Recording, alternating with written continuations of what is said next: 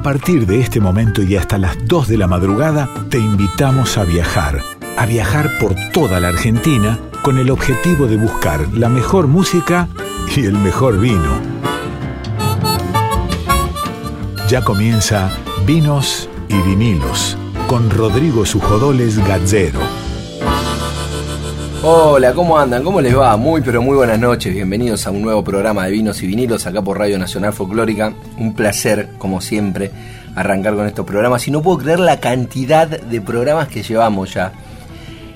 Parece eh, ayer, cuando hicimos el primer programa con Darío Vázquez, que, que estaba Charo Bogarín como primera artista invitada y sin embargo ese programa quedó treinta y pico programas atrás. Estamos llegando a los últimos programas del año eh, y es muy sorprendente, la verdad, ver cómo la familia de vinos y vinilos creció, cómo los oyentes eh, también son parte de la familia. Es un placer enorme hacer este programa y, seguir haciendo entrevistas tan pero tan lindas que nos gusta tanto compartir con ustedes. Cuando digo que creció la familia de vinos y vinilos, me refiero a que hoy somos una gran cantidad de compañeros que hacemos este trabajo, este programa. Darío Vázquez en la producción, Diego Rosato y el Tano Salvatori en la edición.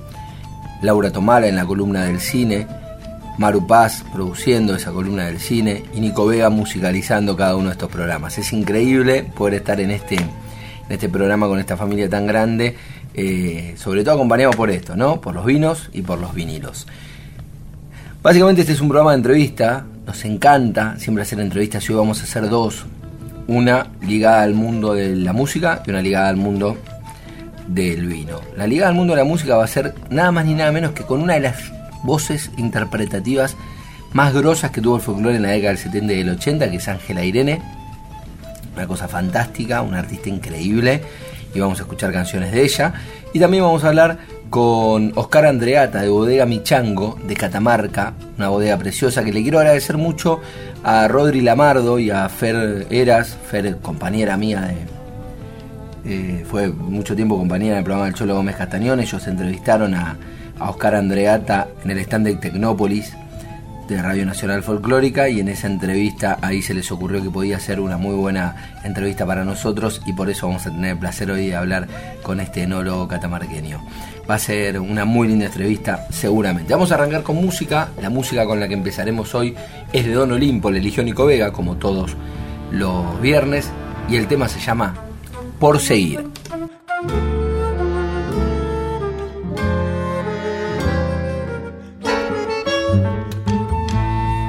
Yo me sueño a ratos, volteando quimeras.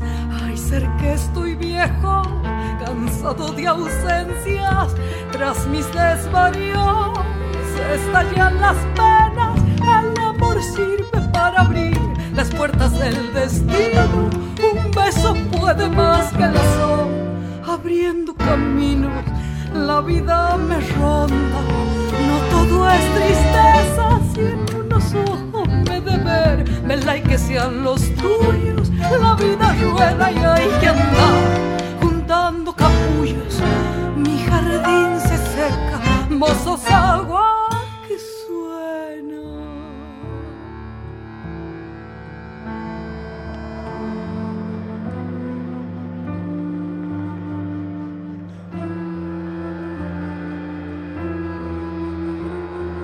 Vinos y vinilos, un programa para degustar con todos los sentidos. Tengo tantos gritos adentro de mi alma, voy golpeando estrellas, mis noches son largas y tenso a la luna, mi bombo en su si no encontramos la razón, quizá llegó el momento, es un instante nada más, y luego el silencio deja las palabras, el viento las barra, no pienses nunca que me fui, yo solo soy camino, voy más allá de esta pasión, herida de olvido, mi jardín se seca, vos sos agua que suena.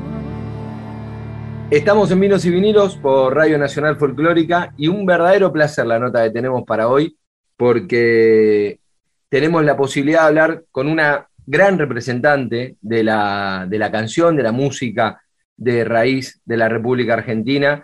Eh, una gran cantante que ahora cuando la nombre todos la, van a, conocer, que además no solo es una gran cantante, sino también tiene un nombre que, no es casual y que su bautismo de ese nombre tiene que ver con otra de las grandes cantantes de, de la República Argentina. Así que es un enorme, enorme placer poder charlar hoy acá en los últimos programas que nos quedan de este primer año de Vinos y Vinilos con Ángela Irene. Ángela, muy buenas noches, gracias por estar conectada con nosotros.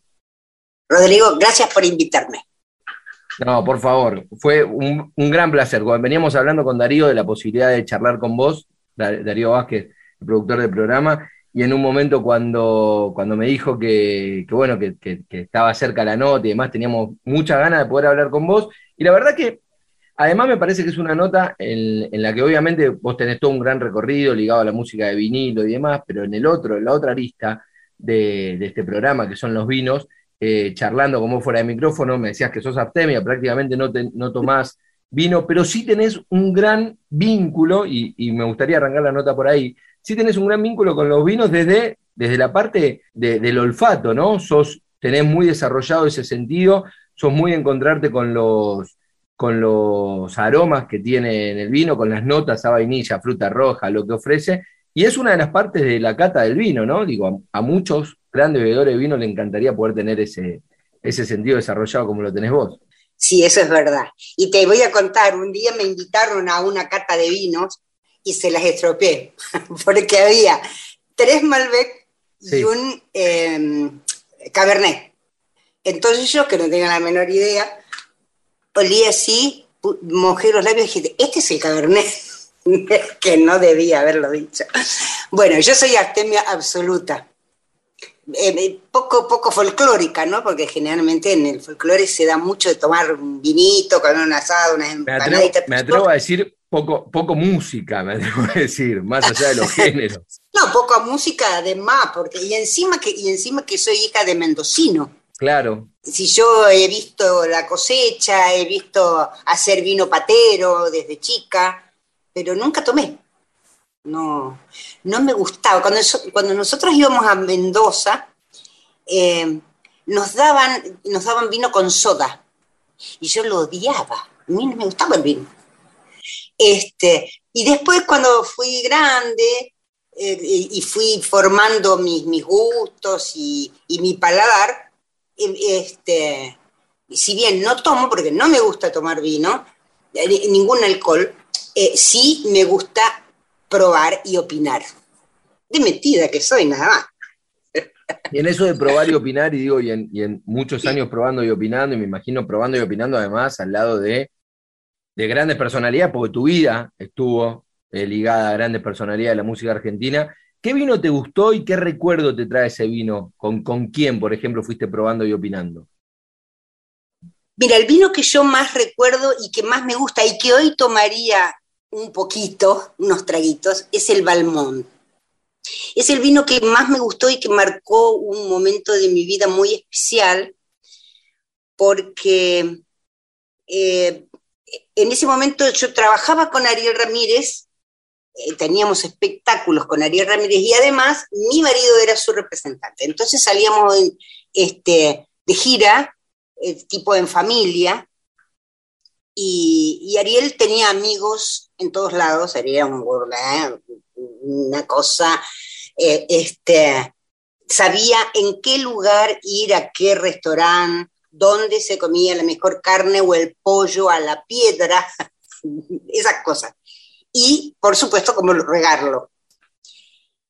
Y a veces, o sea, a veces venían amigos de él y a veces venía Miguel Brasco, claro. que después escribía. Entonces, eh, eh, para mí ese vino, ese rojo rubí, que, además me gusta, me gusta porque es transparente, me gusta porque es un, rojo, un rojo cálido, porque no es ácido. No me gustan los ácidos, los vinos ácidos. Este, entonces, bueno, me recuerda tiempos, mesas hermosas donde se comía, ellos bebían sus vinos, este, y se hablaba de arte, de música, de cosas que, eran mi, mi despertada al mundo que yo no conocía, porque se hablaba de, Europa, se hablaba de situaciones, de giras, de cosas que yo no había vivido aún. estoy hablando de mis comienzos con Ariel Ramírez. Hablando de tus comienzos con Ariel Ramírez y de, y de todo tu vínculo ligado a la música folclórica, de la que, bueno, has tenido una gran trayectoria, lo que vos decías, con Ariel Ramírez, con, Mercedes Sosa también, y, hablando de este bautismo de que yo decía que, corregime, pero entiendo que ella fue quien te, te bautizó como Ángela Irene, ¿no? Sí, sí, sí, mi vida está llena de anécdotas. La anécdota es que yo hacía mi debut en, televisión en un programa que hacía la grabadora, que me había contratado, que se llamaba Argentina Canta Así. Sí. Y yo estaba muy paradita. perdón, hay, un, hay una colección de vinilos Argentina Canta Así. Claro, bueno, eso era de la compañía grabadora que a mí me contrató a mí Mercedes me sacó de la pampa, me trajo al estudio de grabación de la vieja Philip, me hizo cantar, ahí me contrataron y, bueno, pasó a ser esa mi, compañía grabadora. Entonces me mandaban a cantar, como explorando mis posibilidades, me mandaban a cantar al, programa de televisión. El primero que hago, acompañada por el Pepete Vertis, un mendocino insigne que era en esa época era guitarrista de Mercedes, estábamos paraditos los dos y yo escuchaba a un asistente del estudio que decía, sería de producción, asistente de producción, que decía, Ángela Irene, Ángela Irene. yo pensaba, ¿qué, nombre parecido tiene esa, persona que buscan? Se llama igual que yo. No, era yo. Eh, el tema fue así, mi, nombre es Irene Ángela Gola yo en, todos lados me presentaba como Irene Gola. Bueno, cuando descubro que yo era Ángela Irene, voy a Mercedes y le digo, Mercedes, ¿por qué Ángela Irene? Me dijo, porque Irene Gola suena muy tanguero. ¿Es verdad? Y así, y bueno, y ya después, después me llamé Ángela Irene para toda la vida. en esa época tenía 21 años, 22.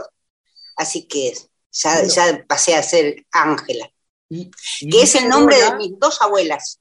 Irene Gola sonaba muy tanguero, pero sin embargo arrancó, esa, esa Irene Gola arrancó eh, cantando jazz, ¿no?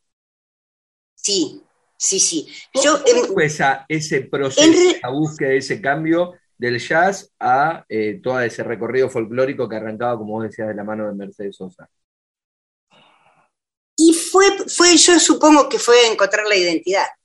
Yo a partir de los cuatro años era la nenita que hacía llorar a todos los, tanos de la familia, tres abuelos italianos, dos calabreses y un, milanés.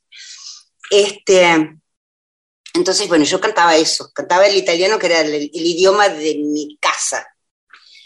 Este, y cuando decidí que quería ser artista, fue, ni bien terminé la primaria, para esos carnavales, eh, me incorporé a una orquesta de esas que amenizaban los bailes de carnaval, donde había típica, tango, jazz, este, y después había una cosa que se llamaba característica, que eran los pasodobles, todo lo que se bailaba en, el interior del país, y la parte beat.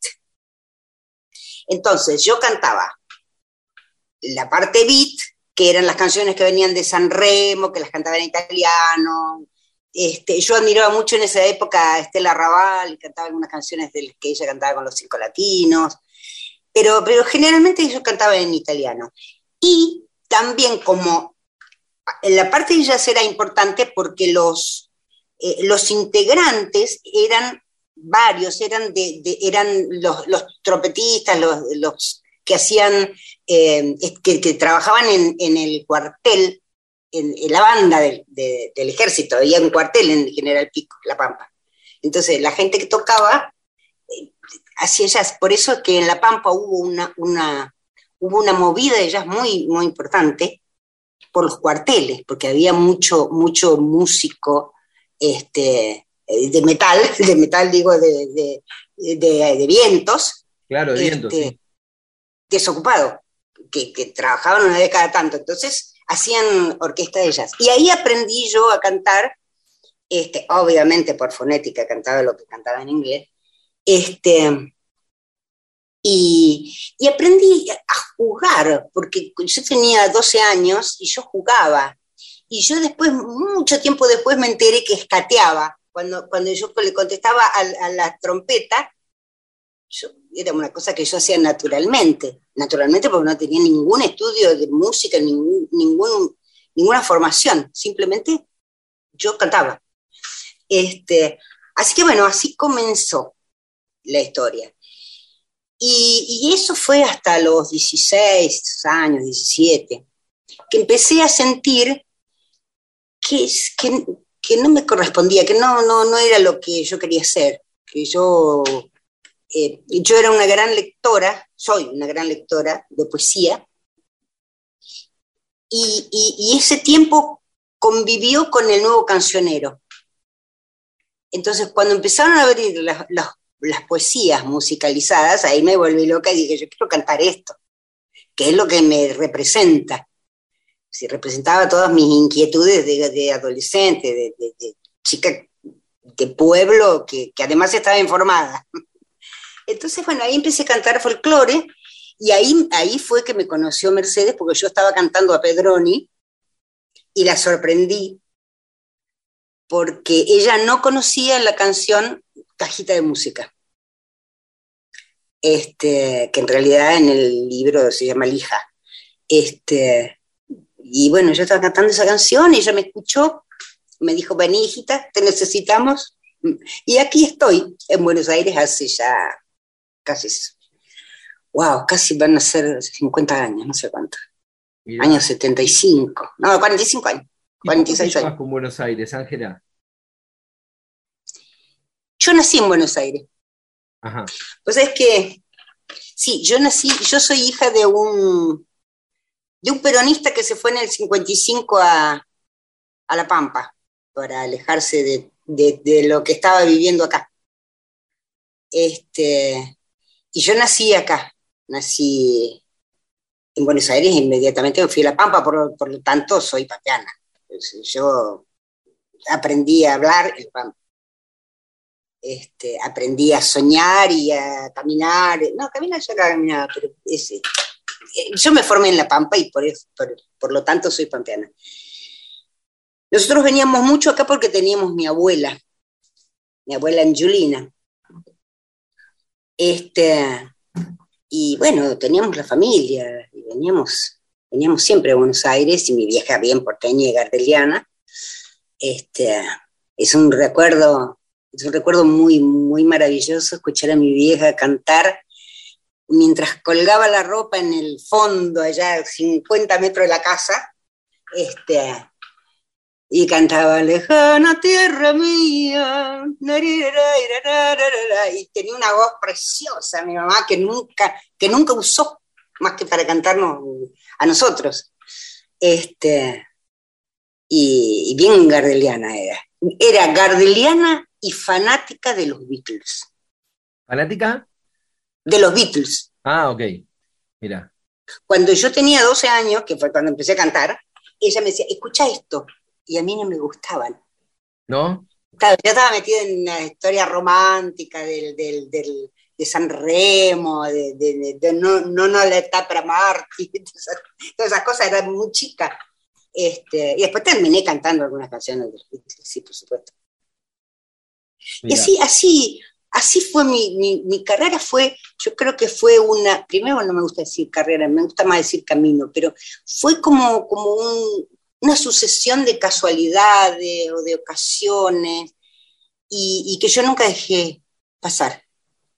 Porque indudablemente que eh, fueron ocasiones que se me presentaron oportunidades para concretar ese sueño que yo tenía de ser una gran artista, como decía cuando tenía cuatro años. Y hablando de, ese camino que vos decís, ¿no? Que me gusta ese término, no usar carrera y sino usar camino. ¿En qué momento del camino estás? Y ya estoy, ya estoy en la retirada. Eh, estoy, estoy, puedo seguir caminando perfectamente, ¿no? ¿no? Sí, lo estoy caminando, lo estoy transitando, pero ya estoy, ya estoy pensando en qué voy a dejar. Porque no me gustaría ser una vieja que canta y que, todo, que canta mal y que todo el mundo disimula. Eso yo lo he visto y me causa mucho dolor. Entonces, mientras yo sepa que afino y que puedo sostener una nota y que puedo interpretar, que eso es lo, más importante, este, voy a seguir cantando. Y mientras la vida me deje. Bueno, igual, qué sé yo, te, digo, yo que como consumidor de, música y habiendo visto a muchos eh, artistas que, tal vez, esto que decís vos, bueno, gente que afina y que, y que, empieza a desafinar. Yo creo que, yo, yo he escuchado a grandes cantores por ahí, no en su mejor momento, pero, pero, siempre, pero siempre tienen un decir que termina matando todo. Entonces, eh, no, no voy a dar nombres porque no, pero con, con cantantes y cantores, mucho tanguero de la actualidad, que veo eso, el decir no se pierde y por ahí no afinan como afinaron en sus mejores momentos, pero tienen esa manera que igual vale la pena vivirla y escucharla, ¿no?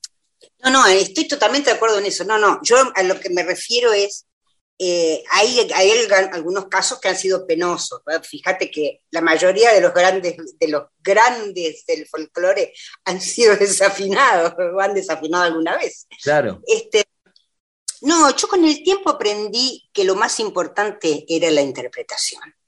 Cuando, cuando recién empecé era una, era una obsesiva del, la, cosita justa, la notita, el tiempo, la respiración, que no sabía respirar. Aprendí acá con Ana en los años 70, fines de los 70. Este, pero yo era, era muy obsesiva con eso. Hasta que me di cuenta que lo mío era como solemne y empecé a, despreocuparme de esa cuestión y eso, ¿sabes quién me lo enseñó? Otro tomador de vino, el negro Eduardo Lagos. De vino de whisky, pero de vino también, de buenos vinos. Este, nosotros con, Domingo Cura y el negro Lagos hicimos tres años constantes de gira y trabajábamos en un lugar eh, eh, muy, muy, muy lindo que hubo en San Telmo que se llamaba La Casa Rosada. La Casa Rosada estaba en San Telmo y era de Osvaldo Piro, era propiedad de Osvaldo Piro. Y trabajábamos, había grandes artistas ahí. Este, en tango, por ejemplo, estaba Guillermo Galvé, estaba la orquesta entera de Piro, María José Chiquita, y el trío, el trío de cuatro que teníamos con Domingo el Negro Lagos y, un guitarrista, Carlitos Murrón. Trabajamos tres años. Entonces ahí yo me acostumbré a cantar, a prescindir absolutamente del piano, que el piano hiciera lo que le daba la gana y yo me, apoyaba en la guitarra y, en el bombo, que era lo que me mantenía el ritmo y, la tonalidad. Porque después, por ahí aparecían dos manos más que eran las de, no sé, de Manolo Juárez, o una flauta, que era de Alejandro Santos, que había pasado por ahí, este, o una voz de esa que me decía, qué lindo cantás negra, que era el flaco Menotti, que como no tocaba nada, se, traía una silla y se sentaba atrás, sobre el escenario, al lado del negro Lagos, este, y él comentaba nuestra actuación desde, desde atrás de donde yo estaba cantando. Así que bueno, ahí me acostumbré a no ser solemne, a que la música es para compartir y disfrutar. Este, ahí aprendí muchas cosas y aprendí a divertirme con la música. Aprendí a no sufrirla. Sí, a mí me gusta contar historias y generalmente las historias que cuento no son las mejores ni son muy divertidas, pero, pero, pero me gusta disfrutarlas. Y me di cuenta que esa era la manera eh, con la que los que tenían más experiencia que yo llegaban a la gente, sin preocuparse tanto por, la afinación o por la actitud, sino soltar los sentimientos y abrir el corazón y la garganta para, para llegar. Qué linda la, anécdota, me lo imagino ahí, a Flaco Menor, vos, Tiro, eh, y, en, ese reducto de San Telmo recreando toda esa escena. Ángela, te agradezco un montón esta charla que hablamos un, largo rato. La verdad que es un placer, nunca había tenido la posibilidad de charlar con vos, sin embargo fue la verdad que una muy linda charla donde me llevaste por un montón de lugares, desde esta facilidad que tenés con el vino, sin tomar vino, de saber catarlo y reconocer los aromas, hasta toda esta historia con los grandes músicos que, me nombraste en esta charla. Bueno, muchas gracias a vos. Eh, es, es insólito que yo esté hablando de vino, pero bueno, este, quizás por herencia paterna de, Menduca corresponda. Este, yo me alegro mucho de, conocerte, de compartir con vos este, este rato, esta nochecita, y, bueno, te mando un abrazo, si ya es uno de los últimos eh, mm, programas, vamos a aprovechar para desear que el próximo año nos traiga eh, salud. Salud para poder disfrutar, para poder trabajar, para poder abrazarnos. Este, yo ya estoy pensando en los abrazos del próximo año, porque han sido tan escasos en los últimos tiempos y hay tantos abrazos que no podremos dar, que entonces eh, mi, mejor deseo para vos, para tu audiencia, para todos es que tengan mucha gente querida para abrazar. Me sumo entonces a ese, a ese deseo y también comparto, fueron escasos estos últimos dos años y, todo parece que está empezando a salir y que los abrazos vuelven. Vamos a salir, gracias. vamos a Gracias a vos. Fuerte abrazo. Así pasaba acá en Vinos y Vinilos Ángela Irene, un placer, un gustazo que nos dimos de charlar con esta gran cantante y artista.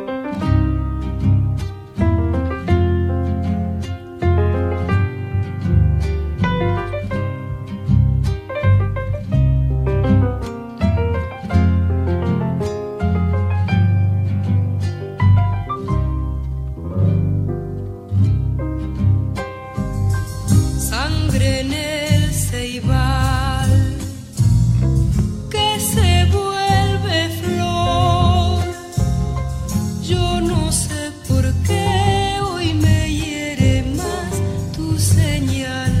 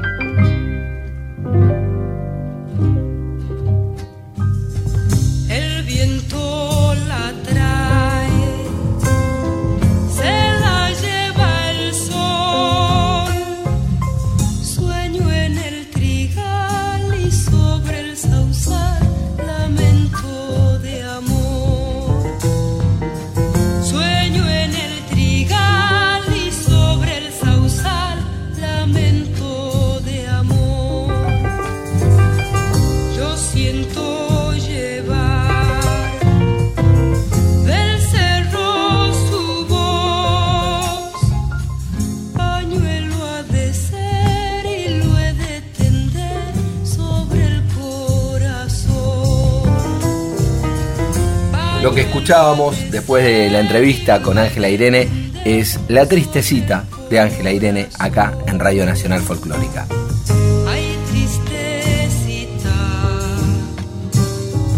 Vinos y vinilos con Rodrigo Sujodoles Gallero.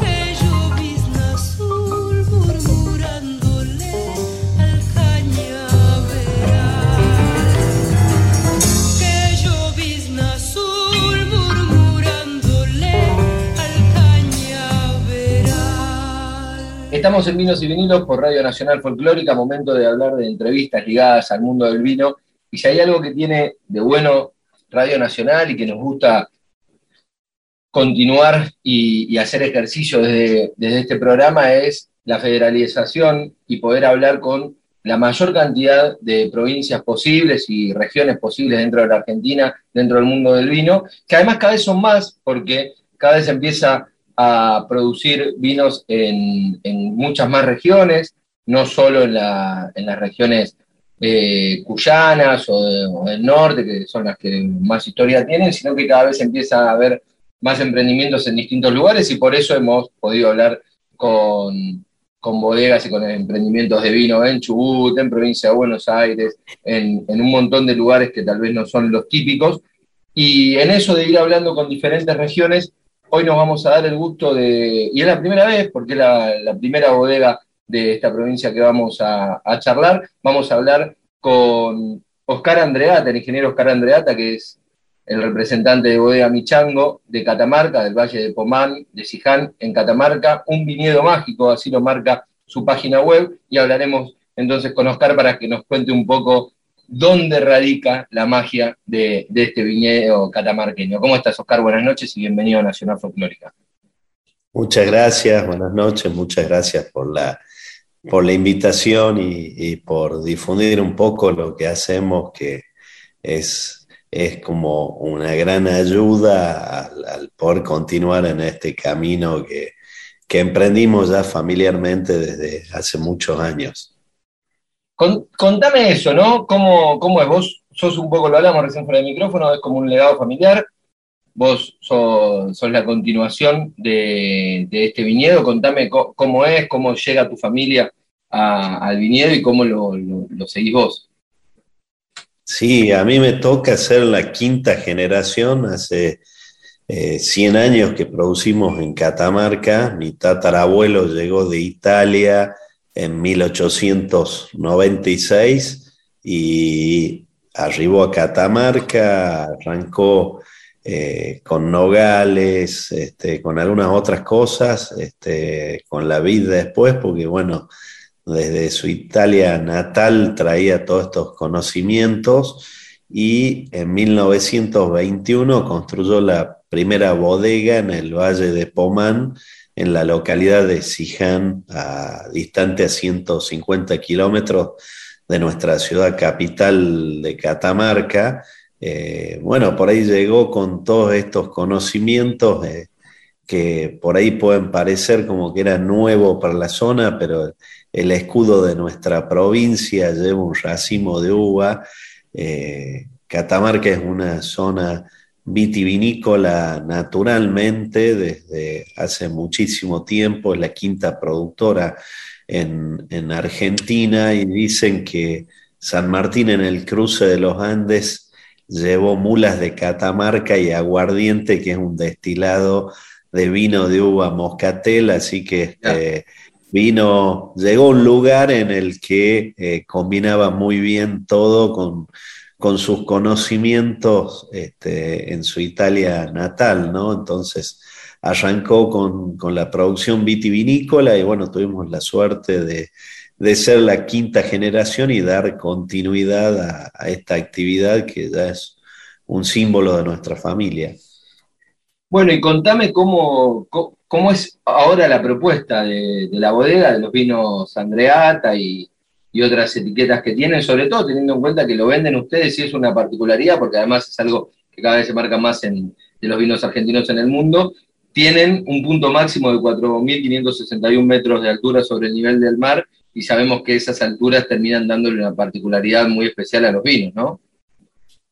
Sí, bueno, en la zona en la que estamos, este, como muchas eh, provincias eh, vitivinícolas, estamos al pie del, la cordillera de los Andes este, en altura, cerca del sol, eso hace que los, los, los granos de uva tengan una película, la cubierta, el ollejo este, muy grueso que lo protege y eso te termina dando vinos de mucho color, este, muy potentes, de, de, de gran este, cuerpo en boca, eh, pero bueno, muy amables, eh, muy fáciles de tomar, que es un poco lo que tratamos de hacer en la bodega, de, equilibrar toda esa potencia y, lograr de que los vinos lleguen al consumidor, al consumidor este,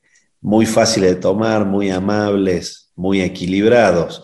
Eh, básicamente eso es lo que, lo que ofrece nuestra, nuestra zona, como te decía, mucho color, son vinos de, una concentración de color eh, muy, muy importante. Nuestra propuesta en vinos es también una zona nuestra de, producción de vinos blancos, es un lugar en el que el torrontés, el moscatel de Alejandría, que genéticamente es el papá del torrontés, este, se da muy bien, entonces tratamos de esos vinos de gran potencia, este, de, muy buen color, de buena generosidad, eh, combinarlo también con nuestros vinos blancos que son frescos, que son suaves, que son amables.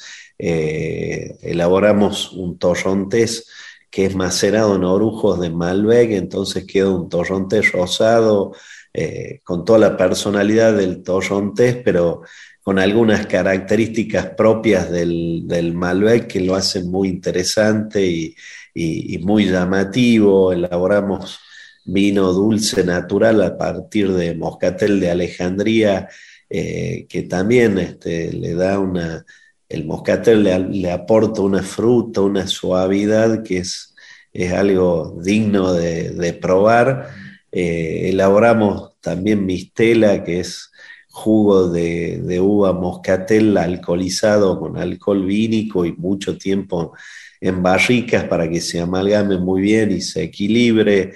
Elaboramos también este, vino espumante a partir de, de torrontés, este, que, también le da ciertas características eh, de, equilibrio, de facilidad al tomar, de, suavidad, eh, muy, muy interesantes. Y también elaboramos destilados, eh, eso es aguardiente, que es un destilado de vino de uva moscatel, eh, que también es muy característico en nuestra, en nuestra zona, ¿no? De producción, por ejemplo, Oscar, ¿de qué número hablamos? ¿Qué, cantidad de, de botellas producen al año? Y elaboramos alrededor de 30.000 botellas entre todos los varietales, espumantes y, aguardientes. Y como me preguntaba recién, estamos atrás de la producción de cada botella, pero también atrás de, de cada botella que se vende y de cada turista que visita nuestra bodega. Tratamos de mostrarle todo lo que hacemos y toda la pasión que ponemos atrás de, de cada botella que llega a esa mesa, a ese momento que comparte cada uno de nuestros clientes. Y la distribución, ¿cómo la hacen? Venden sobre todo en la bodega, me imagino, distribuyen en, por qué medios y a través de qué, de qué cadenas. Vendemos en bodega y después tratamos de llegar lo más directo que podemos a nuestros clientes, que son clubes de vino, restaurantes, vinotecas, este, a través de las redes sociales, a través de nuestra página web, a través de ferias, de eventos. Tratamos de mostrarnos y tener una llegada lo más directa posible para darle ese valor agregado que este, nosotros que somos los que producimos estemos lo más cerca de nuestros, de nuestros consumidores. Entonces, por ahí este, un lugar al que fuiste a comer, nos compró directamente a la bodega y, tuvimos ese ida y vuelta y conoce lo que hacemos, por qué hacemos cada uno de nuestros vinos y lo puede transmitir directamente a ese cliente que, en general lo valora y mucho. Sabes, Oscar, que, con, distintos productores de vino que venimos hablando, la mayoría coincide en que el año 2020, justamente la pandemia, terminó siendo muy bueno comercialmente porque cambiaron un poco algunos, algunas actitudes comerciales de los consumidores, se quedaron más en sus casas, se, eh, consumía un poco más. ¿Les pasó eso a ustedes en, la bodega? de aumentar las ventas? ¿Cómo lo notaste comercialmente? Sí, sí, tal cual. Somos, somos uno de los, de los sectores que la pandemia no nos afectó, que en realidad nos afectó todo, no nos afectó por ahí en lo, en lo comercial, eh, las ventas crecieron mucho en lo que es ventas online, o sea, la, gente que compraba en general eh, no iba a la vinoteca o al restaurante, porque esto en la, en la pandemia en su gran mayoría como que se cortó, se complicó mucho, eh, muchos se transformaron y empezaron a vender online, así que es el canal que más creció y, la verdad que sí, bueno, al principio con un poco de incertidumbre porque era en el inicio de nuestra vendimia y, el movimiento, la llegada de la uva a la bodega, que la gente que trabaja con nosotros pudiese llegar a cosechar y que los trabajadores pudiesen llegar a la bodega y, ese tipo de cuestiones, pero felizmente se solucionaron eh, muy rápido, no nos, no nos generaron eh, más que incertidumbre nada más, este, no, no demasiados problemas. Y sí crecimos en ventas y todo esto tuvo como, como quiso que se acomodaran muchas cosas. Eh, en general las bodegas no están dentro de los grandes centros de consumo y la conectividad por ahí no es demasiado buena y muchas veces hace que el costo de un flete o la llegada a un lugar este, condicione una venta.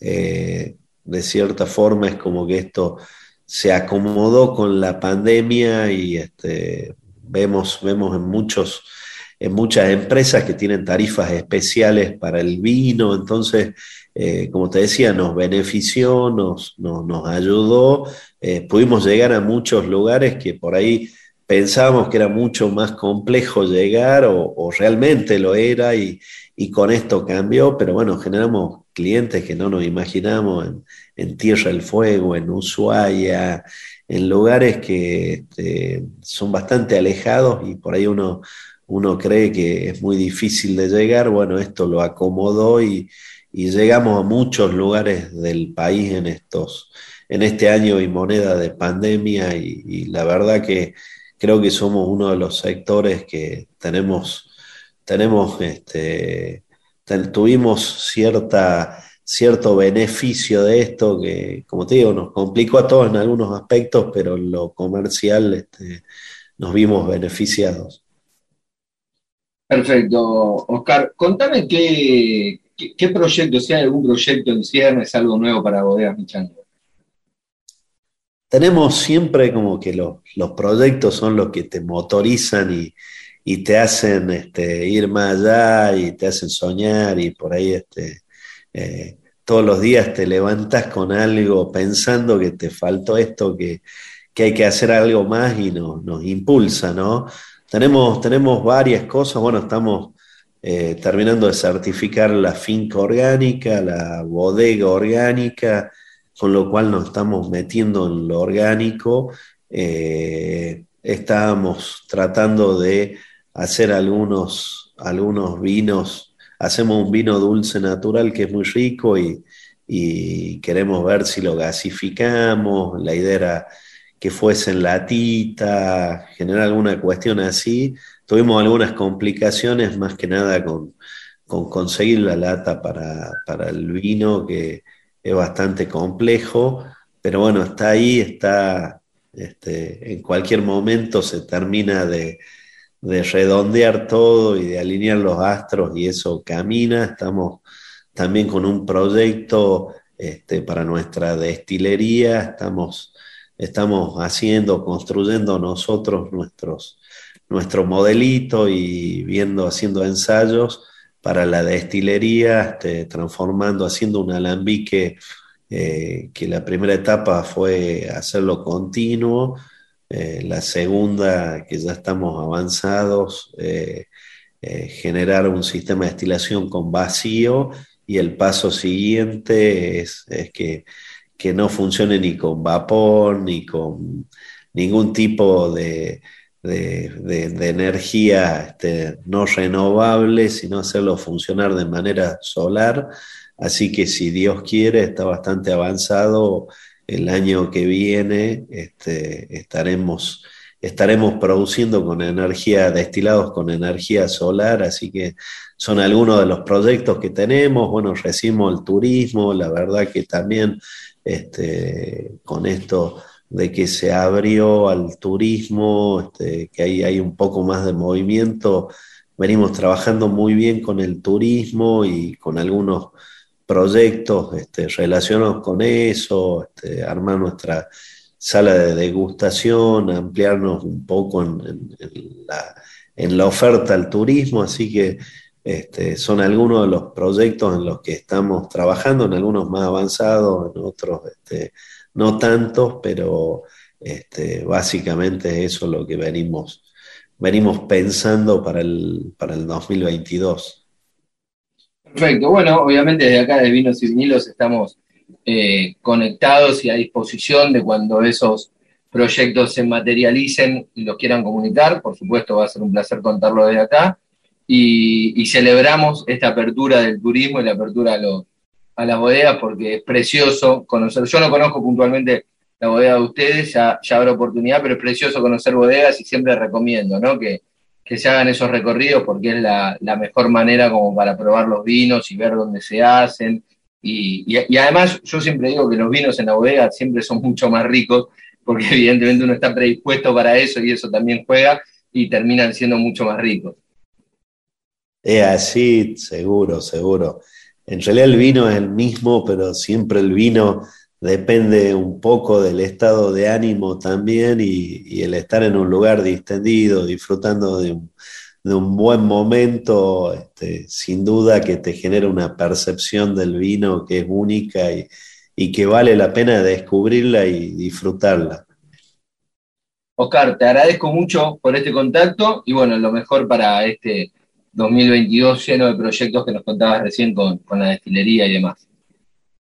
Muchas gracias, este, muchas gracias a todos y, desde ya los esperamos gustosos en Catamarca, que nos visiten y que descubran todo lo que tiene para ofrecer Catamarca, porque no solamente tiene vino, sino este, mucha naturaleza, mucha producción, eh, cosas para disfrutar y vivirlas que son únicas.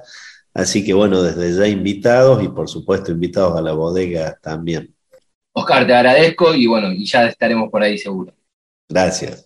Así pasaba Oscar Andreata de Bodega Michango del Valle Pomal de Catamarca con los vinos Andreata y todos los productos que nos contaba que tienen para la venta. Después de, esta entrevista seguimos con música en Vinos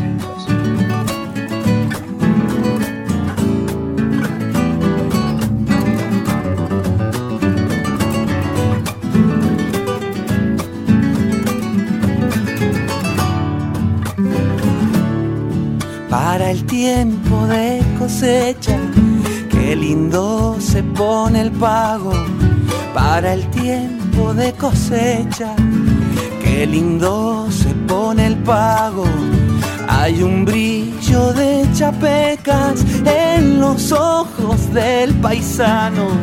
Hay un brillo de chapecas en los ojos del paisano.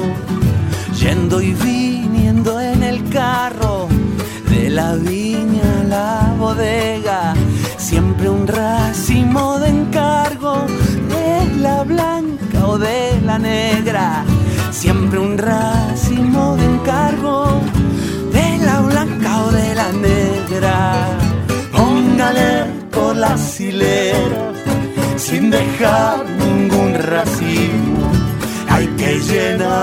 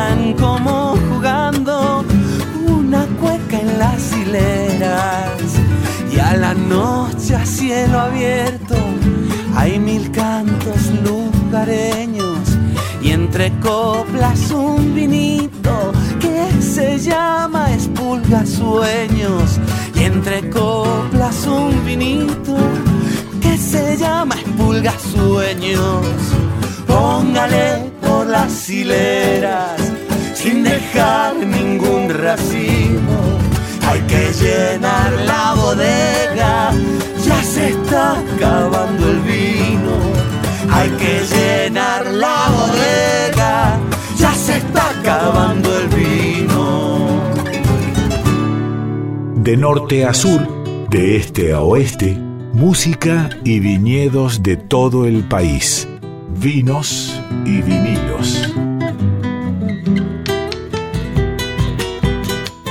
Y así pasaba esta nota fantástica de Bodega Michango de Oscar Andreata el tema que sonó después, que eligió Nico Vega, es Póngale por las hileras de Orozco Barrientos.